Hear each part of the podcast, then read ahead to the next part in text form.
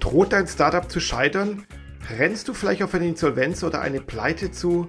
Dann solltest du schnell handeln. Nämlich mit einem Neustart. Ja, gib nicht auf, starte neu durch, mach einen sogenannten Pivot. Was das ist, das erfährst du in dieser Podcast-Folge und ebenso erfährst du, wie du diesen Pivot richtig umsetzen kannst, um dein Startup zu retten.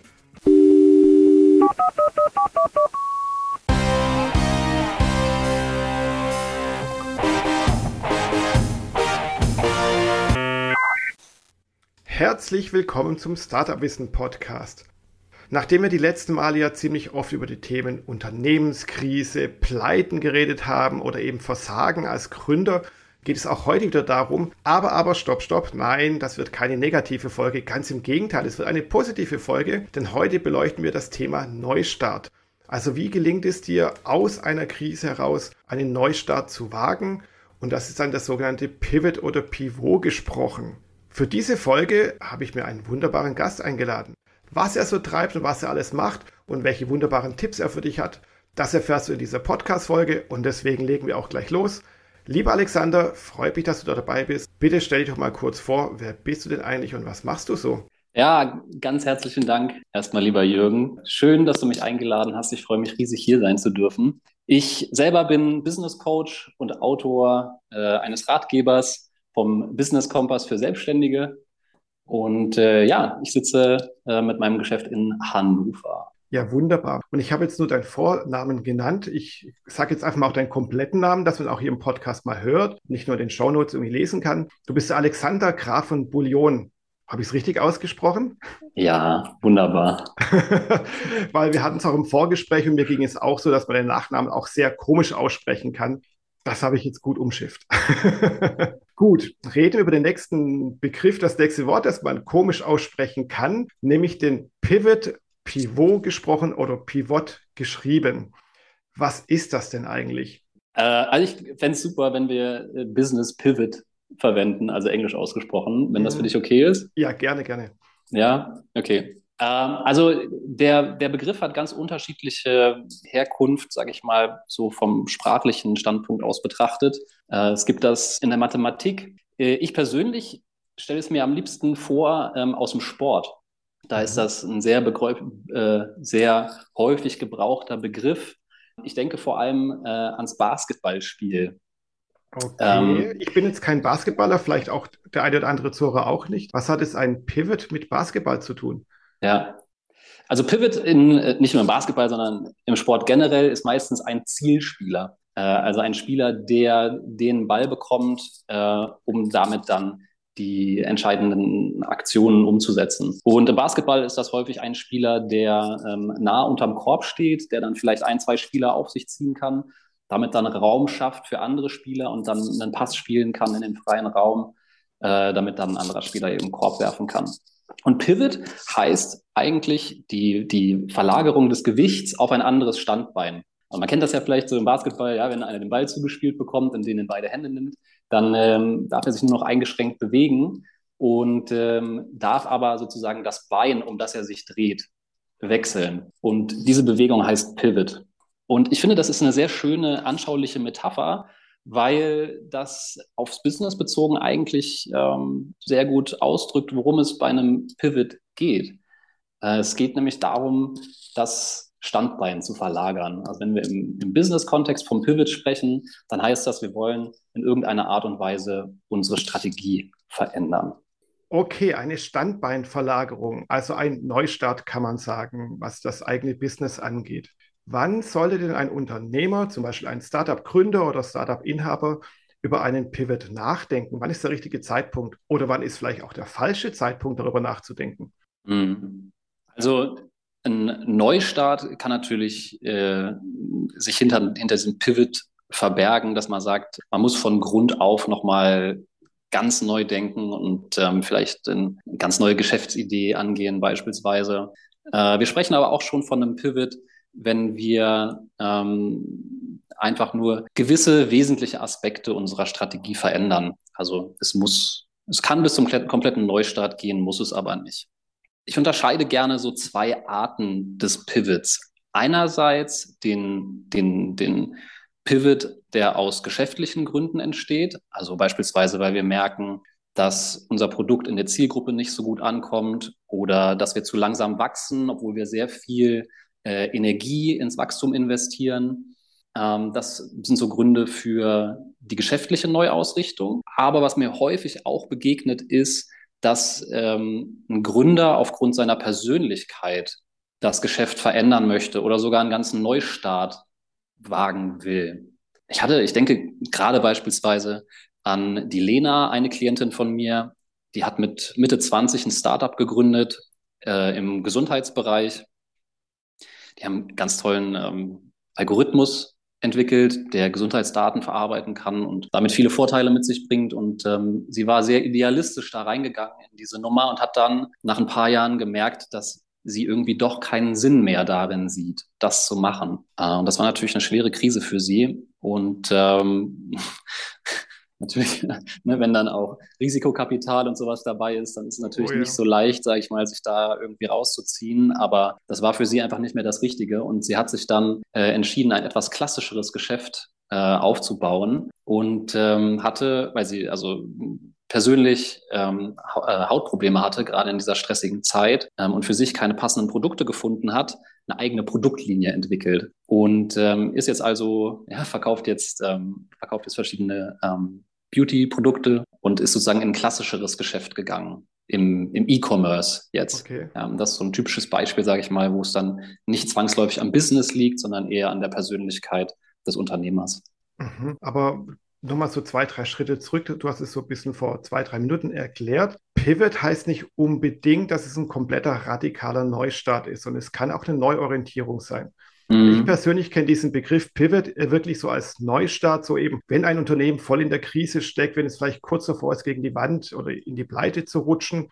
Mhm. Ähm, und dann muss man ganz schnell noch irgendwas rumreißen, löst irgendwas aus dem Unternehmen raus und versucht was vielleicht auch Verrücktes Neues, so der ja. letzte Rettungsanker, den man ausschmeißt. Aber du sagst ja, das kann ja eigentlich auch schon viel weiter vorher kommen, also vor einer Krise kommen, dass man einfach mal so ein bisschen dreht und dadurch das Geschäftsmodell dreht oder die eigenen Interessen auch ein bisschen verändert.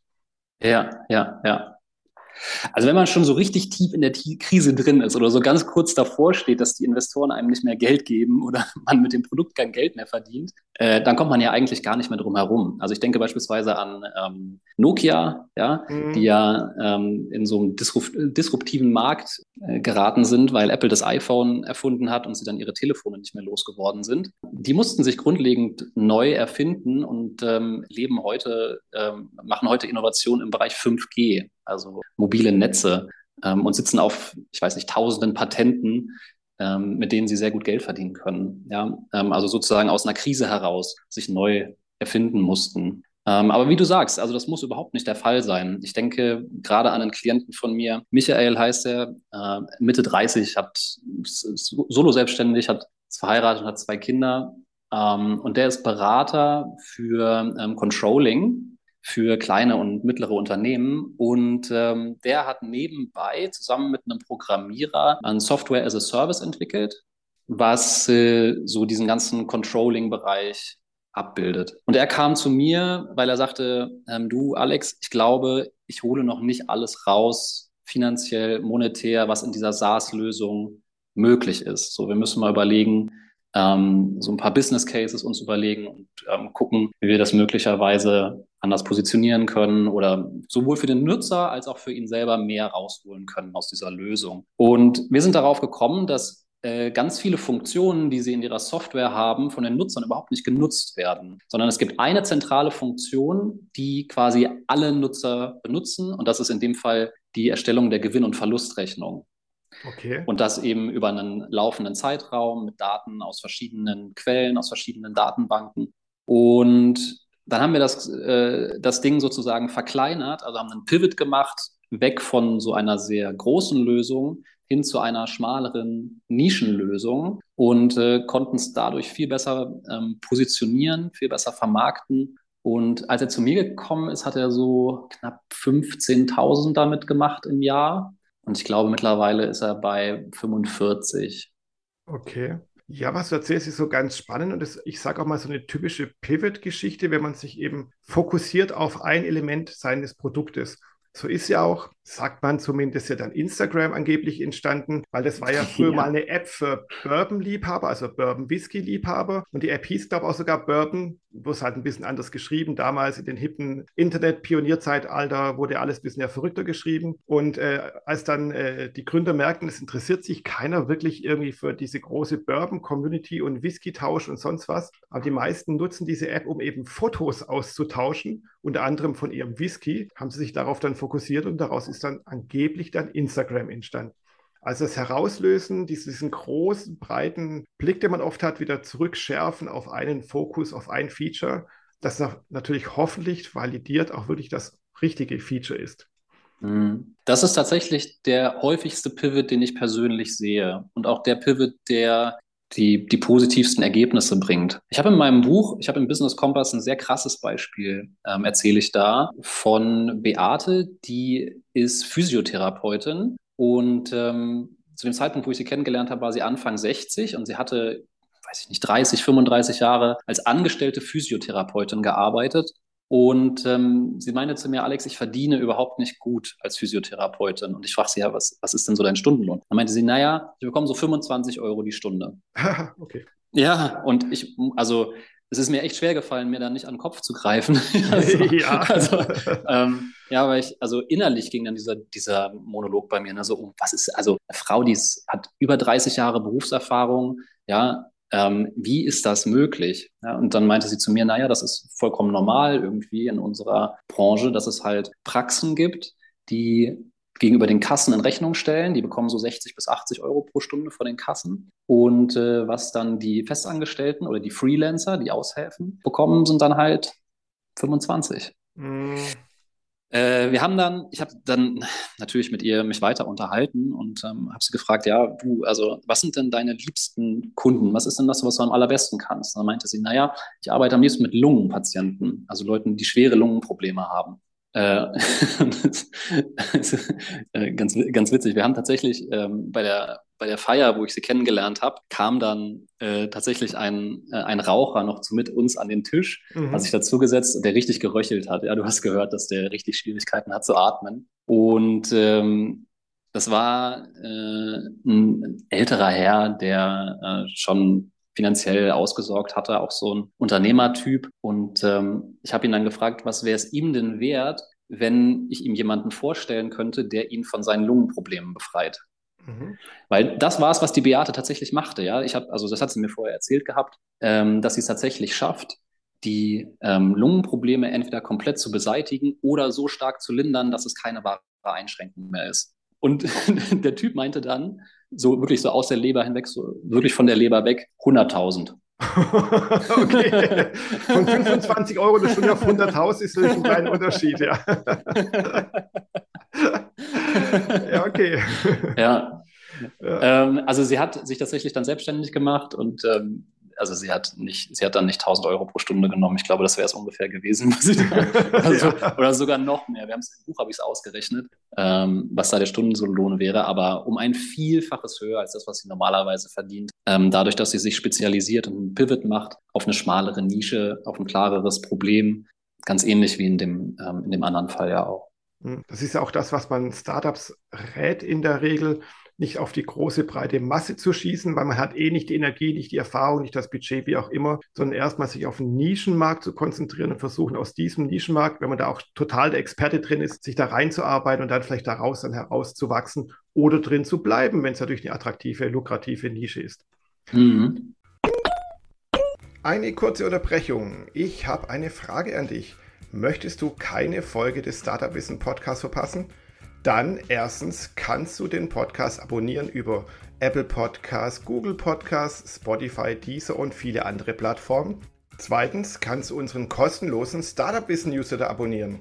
In dem Newsletter kriegst du nicht nur Hinweise auf die neuesten Podcast-Folgen, sondern auch Hinweise oder Verlinkungen zu ganz, ganz vielen Ratgebertexten, ja auch noch eben auf startupwissen.biz erscheinen. Ja, einfach anmelden unter startupwissen.biz slash newsletter. Und nun geht's weiter. Jetzt hast du ja schon ein paar Beispiele gebracht und ich habe ja auch was von Burp und Instagram erzählt. Aber wenn man jetzt in so einem Unternehmer drinsteckt, der sagt, ah, das läuft nicht so richtig, ich habe jetzt zum Beispiel einen niedrigen Stundenlohn oder ach, dieser Jahresumsatz, es wird alles nichts, die Kunden kommen nicht zu mir. Was rätst du diesen Leuten, wie sie ihren Pivot finden können? Mhm. Das ist jetzt gar nicht so eine einfach zu beantwortende Frage, weil wir so über einen sehr hypothetischen Fall sprechen. Und ähm, meine Erfahrung ist, dass da wirklich man ganz individuell auf die Einzelsituation schauen muss was für diesen Menschen in seiner aktuellen Business-Situation richtig ist. Mhm. Also deshalb erzähle ich, wenn wir über Pivot reden, auch gerne so viele Beispiele, weil ich damit einfach zeigen möchte, so, hey, es gibt da jetzt nicht, also klar könnte ich jetzt irgendwie so die fünf Schritte, sage ich mal, aufzählen, ja, wie man so den Neustart aus einer Krise meistert. Ja. Kann ich gerne auch gleich noch erzählen. Ja, so. aber ja. aber ähm, viel wichtiger ist es tatsächlich auf den, auf den individuellen Fall zu gucken. Äh, ich erinnere mich noch, als ich angefangen habe, ähm, als Coach, als professioneller Coach zu arbeiten, so, ähm, also dass ich gesagt habe, ich mache das jetzt wirklich, ne? also ich, ich werde Coach, äh, war ich am Anfang natürlich null positioniert und ähm, ich hatte aber einen, einen Mentor, einen Business-Mentor ähm, und der meinte, Alex, das geht so nicht. Du kannst nicht als der Wald- und Wiesencoach auftreten, da wird dich kein Schwein buchen. Mhm. ja, Stimmt, ja. so. Äh, und ähm, damit hatte er natürlich recht. Ich hatte damals irgendwie so einen inneren Glaubenssatz von, ich bin nur ein guter Coach, wenn ich jedem in jeder Lebenslage helfen kann. Was natürlich auch irgendwie, ne, so, also. Die eierlegende Wollmilchsau so, dann quasi. So, genau, genau, genau. Ähm, und das trifft natürlich überhaupt nicht zu. Also wir können natürlich viel besser helfen, wenn wir uns ähm, spezialisieren auf ganz, auf ganz bestimmte Fragestellungen. Und ähm, ich habe dann angefangen im Bereich ähm, von Persönlichkeitscoachings. Hm habe das ungefähr so ein Jahr gemacht. Das lief auch ganz gut, aber ich habe gemerkt, ähm, dass es mich ein bisschen langweilt. So, ich war überhaupt nicht, es hat mich überhaupt nicht ausgefüllt, so Coaching zu betreiben. Und ich habe diese ganze Business-Schiene vermisst. Also ich hatte ja auch Marketing gelernt und eine eigene Marketingagentur auch aufgebaut nach meiner Berufsausbildung, parallel zum Studium. Ähm, und ich wollte wieder mehr von dem haben. So, ja, und habe dann für mich selber auch einen Pivot gemacht in Richtung eben Unternehmercoaching. Mhm. Und ich denke, ganz viele Selbstständige kennen das oder viele Unternehmer kennen das. Ich weiß nicht, vielleicht hattest du auch schon mal bei dir sowas? Ja, ja, definitiv. Also ich kenne das auch von mir selbst. Ich bin auch schon seit vielen Jahren selbstständig. Und es ist ja auch vollkommen üblich, wenn man startet, hat man so ganz viele Ideen, will die Welt retten, besser machen, wie auch immer. Und man hat ja auch viel Können, man kann auch vieles irgendwie, manches so ein bisschen besser, aber nicht so speziell. Ist ja auch vollkommen normal. Und man hat dann so eine Art Bauchladen. Und das ist das, was ich vorhin meinte, mit einem Bauchladen kommst du halt nicht voran, weil du halt für nichts speziell dann stehst.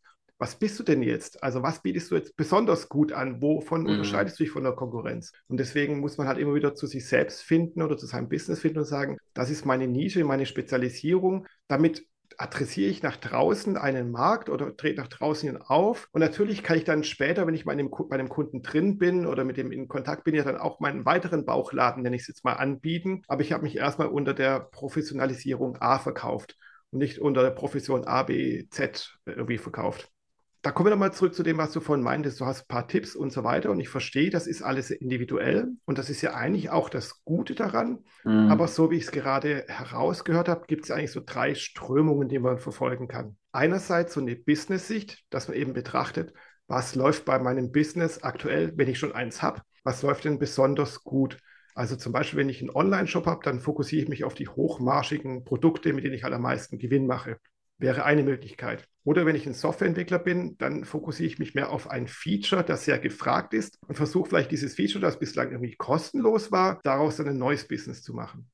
Und dann gibt es die dritte Strömung, wie ich es gehört habe, eben, dass man auch seinen eigenen Neigungen dann eben folgt. Was kann ich als Mensch denn am besten, wofür stehe ich? Woran habe ich auch am meisten Spaß? Weil ein Business als Selbstständiger zu betreiben, das man nicht mag, das bringt nichts. Das ist, wird einfach nichts. Lege ich da richtig mit meinen Vermutungen? Auf jeden Fall. Also ich würde mir immer als allererstes die Frage stellen, was, äh, was möchte ich als Beitrag leisten in der Welt, ja. sage ich mal. Ja? Das muss dir Sinn machen. Nur wenn es dir Sinn macht, dann, dann, ich meine, gerade als Gründer wirst du extrem viel Zeit verbringen mit deinem, mit deinem Geschäft. Und es geht darum, dass du, du musst selber begeistert sein, du brauchst selber viel Energie. Ähm, deine Kunden müssen natürlich begeistert sein. Und das passiert natürlich auch sehr viel über dich, ja, als, als Person über, oder über die Marke, die du aufbaust. Du musst Mitarbeiter einstellen, ja, und auch die gewinnst du letztlich darüber, dass du, dass das Business Sinn macht, ja, und dass die teilhaben wollen an deiner Vision. Von daher ähm, ist das immer der Startpunkt mhm. eigentlich, ja, ähm, für, für dich den richtigen Platz in der Welt zu finden, wo du mit deinen Stärken gut wirken kannst. Genau, also dieser, dieser Golden Circle, da gibt es ja diesen Golden Circle beschrieben, wo ganz zentral drin steht, why, also warum gibt es mhm. dich oder warum gibt es ein Business? Was hast du denn für eine Mission oder Vision, um die Welt zu verändern, besser zu machen, wie auch immer? Zumindest vielleicht ein kleines bisschen. Ja, ja, ja. Also das Pivoting kann man natürlich jetzt aus dem Bauch heraus natürlich machen, ist ja klar. Aber man muss es ja eigentlich richtig strategisch angehen. Mhm. Hast du dafür dann spezielle Tipps, dass du sagst, so, wenn man merkt, hm, ich bin unzufrieden oder es läuft unrund und so weiter, dass man hart die Handbremse reinhaut und sagt, so, stopp, ich mache jetzt mal zwei Wochen lang, vier Wochen lang, zwei Monate lang nichts anderes, außer auf mich selbst zu konzentrieren und dann starte ich ganz hart neu durch. Ist das ein guter Weg oder sollte man das eher so weich machen, so fließend übergehend? Hm. Also man sagt, auch in der Fachliteratur wird empfohlen, dass wenn du erkennst, dass du einen Pivot brauchst, dass du ihn dann schnell und entschieden umsetzen sollst. Mhm. Äh, in der Praxis beobachte ich es eher, dass da eine ganze Zeit des, des mit sich Haderns irgendwie erstmal stattfindet. Ja, also ähm, man versucht irgendwie viel. man mhm. sieht irgendwo, irgendwo läuft es nicht so rund, ja, und ähm, dann, dann, dann versucht man erstmal zu gucken, wo sind denn die Probleme und was können wir so, sozusagen an dem System, was wir hier haben, optimieren, ja, um es dann, um es dann letztlich doch besser machen zu können. Okay. So ist es meistens. Ja. Ich selber äh, empfehle immer, ähm, orientiert euch an den fünf Schritten, sage ich mal, die man gehen sollte, wenn man ein erfolgreiches Business aufbauen will. Habe ich so auch beschrieben ähm, in meinem Buch im Business Kompass. Vorausgesetzt natürlich, du hast ein Business gefunden, was dir Sinn macht. Das ist immer das Wichtigste. Ja, so. Aber dann darauf zu schauen, hey, okay, wie können wir denn eine Sog-Marketing-Strategie entwickeln? Ja, wo man natürlich ganz intensiv sich den Kunden und seine Bedürfnisse anschaut. Dann zu gucken, ähm, hey, wie ist denn unser, unser Vertriebsprozess? Also ein funktionierendes System der Neukundengewinnung aufzubauen. Und im dritten Schritt dann auf die Prozesse und die Systeme und die Strukturen zu gucken, ja, auf das Wiederholbare, sage ich mal, im Geschäft, äh, um zu gucken, hey, wie können wir denn jetzt unsere Dienstleistung möglichst mit null Fehlern und in Top-Qualität an den Kunden bringen, sodass er richtig begeistert ist und uns weiterempfiehlt. Ja? ja. So, und diese im vierten Schritt dann diese ersten drei Schritte zu, zu nutzen für die neu, neue Mitarbeitergewinnung, also das, was man für neue Kunden gemacht hat, kann man eins zu eins auch für neue Mitarbeiter machen. Äh, und dann im fünften Schritt ähm, zu gucken, wie kann ich jetzt das Unternehmen so aufstellen, dass das möglichst anpassungsfähig wird, sich aus sich selber heraus auch an veränderte Marktbedingungen anfassen kann, äh, anpassen kann. Äh, und da reden wir dann viel über, über, ähm, über Führung und über Kultur ähm, im Unternehmen. So, diese fünf Schritte geben einem erstmal schon mal eine ganz gute Blaupause, sage ich mal, womit man auf sein Unternehmen schauen kann, um erstmal zu gucken, was können wir denn an dem Bestehenden, so wie es ist, verbessern. Äh, und es gibt einem natürlich auch im allerersten Schritt schon, äh, sollte man eigentlich dann schon auch herausfinden, bedienen wir denn noch die richtigen Kunden oder was für Bedürfnisse haben denn unsere Kunden, was sagen die denn über unser Produkt, was sagen denn unsere Nutzer eigentlich dazu. Und auf Grundlage dessen kann man dann eben auch schauen, ähm, ist hier ein Business Case für ein Pivot. Das heißt eigentlich, so wie du es beschreibst, geht man die ganze Sache an, als wenn man ein neues Unternehmen gründen würde. Weil da muss man sich auch betrachten, wie sieht denn der Markt aus, welchen, welche, oder in welche Märkte könnte ich oder sollte ich rein, welche Nischen gibt es in den Märkten, welche Zielgruppen, wie kann ich die Zielgruppen adressieren, welche Pain Points haben sie und so weiter. Und dann machst du ein bisschen Marktrecherche, Marktforschung. Und das Gute ist ja, wenn man ja schon bestehende Kunden hat, kann man die auch noch vielleicht direkt befragen. Wenn man schon ein Produkt hat, kann man auch daran eben feilen. Aber im Grunde geht es dann immer wieder darum, wo ist denn eigentlich mein Markt und meine Zielgruppe? Mhm, ganz genau. Mein Vorschlag wäre, das nicht als linearen Prozess zu betrachten. Mhm. Also generell Business nicht als linearen Prozess zu betrachten, sondern als etwas, was in sich wiederholenden Schleifen abläuft. Wie meinst ähm, du das jetzt genau? Also ähm, wenn ich, wenn ich ein Unternehmen neu gründe, dann habe ich natürlich erstmal eine Idee. Ja, ich habe in gewisser Weise eine Hypothese darüber, was der Markt ist und was der Markt braucht. Ja? Und ich fange meistens an auf Grundlage von dieser Hypothese. Ja? Und dann lege ich los und lerne den Markt besser kennen, lerne die, die Kunden und ihre Bedürfnisse besser kennen und kann dann darauf aufbauend, auf den Daten, die ich dann sammle, meine Hypothese verbessern und eben auch den Prozess der Neukundengewinnung, die Prozesse und Strukturen, Mitarbeiter, Selbstorganisation, das gilt ja für, für alles, was das Unternehmen ausmacht. Und ähm, ich schaue eben gerne so drauf, dass man da eigentlich nie fertig ist, sondern mhm. dass es ein stetig fortschreitender Prozess ist. Genau, so eine agile Weiterentwicklung des eigenen Unternehmens oder die agile Entwicklung eines Produktes. Das ist ja auch die Idee des Lean Startup Gedankens von Eric Ries oder besser Eric Ries hat es in seinem Buch The Lean Startup ja beschrieben. Mhm. Da gibt es ja diesen BML-Kreislauf, Build, Measure, Learn wie du es ja gerade eben äh, beschrieben hast, man stellt eine Hypothese auf, versucht die zu validieren, daraus zu lernen. Oder was sagt zwischendrin, baut man noch ein Produkt oder was auch immer auf und dann versucht man das zu validieren und entwickelt sich so iterativ eben Stück ja. für Stück weiter und kann vielleicht auch dabei merken, dass man eigentlich eine ganz andere Zielgruppe dann irgendwie touchiert und vielleicht sich auf die dann fokussieren sollte. Mhm. Ja, genau. Äh, ich merke, wir haben jetzt viel so über diesen Business Pivot ähm, wirklich aus dieser Business-Sicht gesprochen. Ja, und ich habe jetzt so das Gefühl, das ist alles sehr kühl, rational erklärbar mhm. irgendwie. Aber das, was in so einer Krise vor sich geht, ist immer sehr, sehr menschlich irgendwie. Ja, so, ja. wenn ich an meine Klientin denke, irgendwie, die ein Startup hat mit drei, vier Mitarbeitern, wo Venture Capital mit an Bord ist und dann merkt sie irgendwie, das Ganze macht ihr selber überhaupt keinen Sinn. Ja, so, und sie wird sogar schon krank weil mhm. sie es nicht wiederfindet, aber sie strampelt sich trotzdem noch ab und versucht es trotzdem immer noch, ja. So mit all dem Druck, der da für eine Frau mit Mitte 20 irgendwie auch dann dabei ist, ne? so selber ein minimales Gehalt irgendwie, lebt mit ihrem Freund zusammen in einer WG, hat gefühlt seit drei Jahren nichts anderes mehr gegessen außer Nudeln mit Ketchup. Ähm, und kommt aber eigentlich auch mal langsam selber in ein Alter, wo sie vielleicht auch mal ein bisschen irgendwie ja, wieder mehr leben will, ja, sozusagen. Ja. ja. Und Vielleicht reden wir noch so ein bisschen darüber mehr. Also das, so dieses, was macht es denn mit den Menschen sozusagen, die in so einer Krise drin sind? Mhm. Ja, gerne. Aber lass uns nicht so sehr auf die Krise an sich fokussieren, sondern eben so, wie kann ich über die menschliche, psychologische Sache diesen Pivot angehen, sage ich mal. Mhm. Und wie mhm. kann man es auch schaffen, sich aus seinem eigenen Kreislauf des täglichen Arbeitens und Abstrampelns eben sich befreien, weil darum geht es mhm. auch. Man muss ja eigentlich den Kopf frei kriegen, um sich auf was Neues, neue Ideen, neue Strategien eben zu konzentrieren zu können. Ja, ja, ja. Das ist ein sehr spannender Prozess, auf jeden Fall. Jetzt in Ihrem Fall oder, oder auch in anderen Fällen äh, geht es dann meiner Erfahrung nach darum, dass man erstmal ähm, ein, äh, ein, einer meiner Ausbilder nannte das mal, ihr müsst als Berater euren Klienten in so einer Situation dabei helfen, professionell zu verzweifeln. Das heißt was genau? Äh, das heißt, anzuerkennen, dass ich mit dem Vorgehen, was ich gerade an den Tag lege, es nicht schaffe, mein Problem zu lösen. Das ist dieses, ich versuche mich abzustrampeln, ja, und ich bin so in diesem, in diesem Denken, drin, wenn ich es nur schaffe, mehr Kunden zu gewinnen. Ja, wenn ich nur die neue Marketingstrategie, dann endlich. Ja, oder wenn nur der Mitarbeiter an Bord ist und vernünftig eingearbeitet, dann wird alles leichter.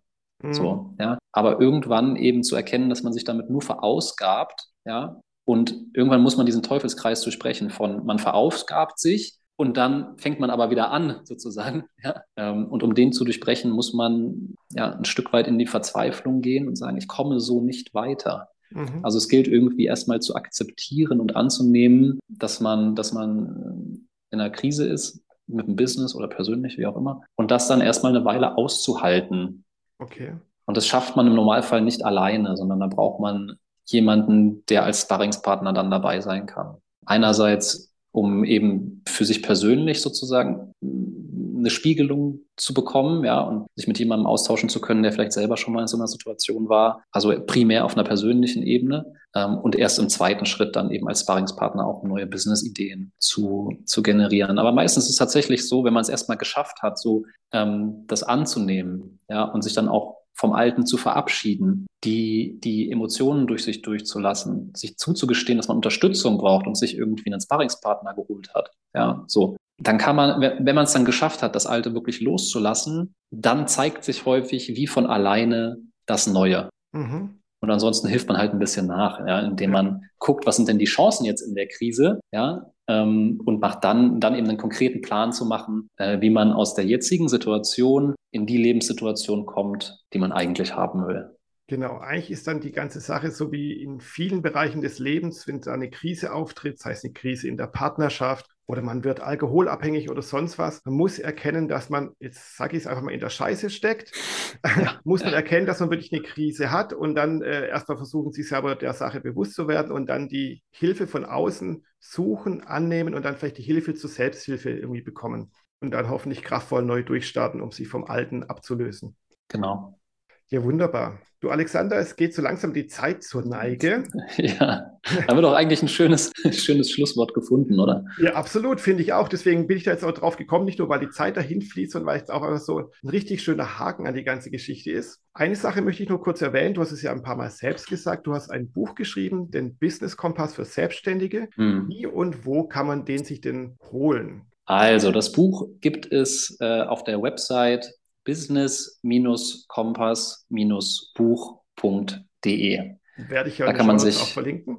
Ah, wunderbar. Ja, also da kann man sich darüber informieren. Wie gesagt, also gut für jemanden geeignet, der überlegt, tatsächlich sich neu auszurichten, aber auch sein Geschäft zu optimieren oder eben äh, ganz neu startet mit einer Selbstständigkeit. Mhm, genau, wunderbar. Vielen, vielen Dank freut mich sehr, dass du dabei warst. Vielen Dank auch für deine Einsichten und ich fand es auch sehr schön, dass du sehr viele Sachen aus der Praxis erwähnt hast, eben Klienten von dir und damit auch sehr viel Inspiration gegeben hast und dass wir nicht über harte Fakten und Tipps und Ratschläge sonst was geredet haben, sondern das Thema auch so ein bisschen umfassender, weicher betrachtet haben. Fand ich jetzt sehr, sehr schön, hat mir sehr gefallen. Meiner Erfahrung nach ist das das, was wirklich hilfreich ist. ja, so. Ja. Diese, diese in Anführungszeichen harten Business-Fakten, also ich will da jetzt nicht dis despektierlich gegenüber irgendjemandem sein, ja, aber mal so ganz flapsig gesagt, ich glaube, das kann jeder. Ja, so, also irgendwo so ein Business Case rechnen und so, ja. Aber da, wo eben wirklich das Wesentliche drin ist, ist ähm, immer in den Menschen, die da beteiligt sind. Ja. Und wenn wir da mit unseren Hörern Inspiration teilen konnten, dann freut mich das riesig. Und ähm, ganz, ganz herzlichen Dank, Jürgen, für diese schöne Zeit und die Einladung zu deinem Podcast. Ja, vielen Dank an dich zurück und auch habe ich sehr gerne getan. Bitte, bitte. Und was ich natürlich jetzt noch aufrufen möchte, ist, dass alle, die diesen Podcast hören, verinnerlicht haben, auch drüber nachgedacht haben, dass sie mir einfach mal Feedback schicken zu dieser Folge, zu dem Thema, vielleicht auch gern zu anderen Sachen, damit einfach auch dieser Podcast besser werden kann und dass wir uns vielleicht ein bisschen austauschen können. Ihr könnt natürlich auch gerne einen Kommentar unter dem Beitrag zu dieser Podcast-Folge unter Startup Wissen natürlich hinterlassen. Und so können wir alle was davon lernen, uns austauschen und natürlich dann auch äh, ja, besser werden und erfolgreich in die nächste Woche in, und ins nächste Jahr durchstarten. Bevor ich es jetzt vergesse, die E-Mail-Adresse ist startupwissen.mail.de. Startupwissen.mail.de. Weiß nicht jeder, deswegen erwähne ich es jetzt einfach nochmal. und somit wünsche ich euch allen da draußen eine erfolgreiche Woche noch. Bis dann. Ciao, ciao. Tschüss.